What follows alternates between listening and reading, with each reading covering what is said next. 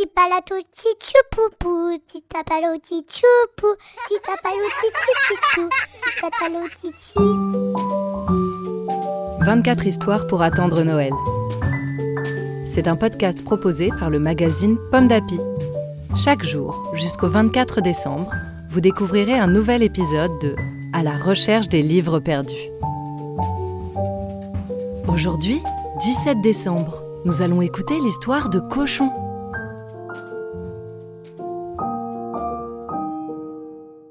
Cochon est parti depuis 16 jours, quand soudain, derrière un rocher, il découvre son histoire préférée.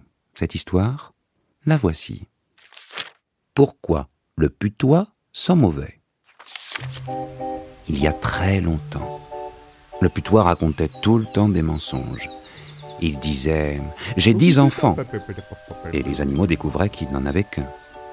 Le putois disait ⁇ Je peux voler ⁇ et les animaux découvraient qu'il ne savait que marcher. Le putois disait ⁇ Je vis en haut d'un arbre ⁇ et les animaux découvraient qu'il vivait dans un terrier. Un jour, les animaux en eurent assez. Ils allèrent trouver la lune pour lui demander ⁇ Lune, comment faire pour que le putois cesse de mentir tout le temps ?⁇ La lune réfléchit et elle dit ⁇ je vais lui donner une bonne leçon. Chaque fois qu'il dira un mensonge, il sentira terriblement mauvais. Et il en fut ainsi. Dès que le putois mentait, il sentait affreusement mauvais. Peu à peu, le putois cessa de mentir.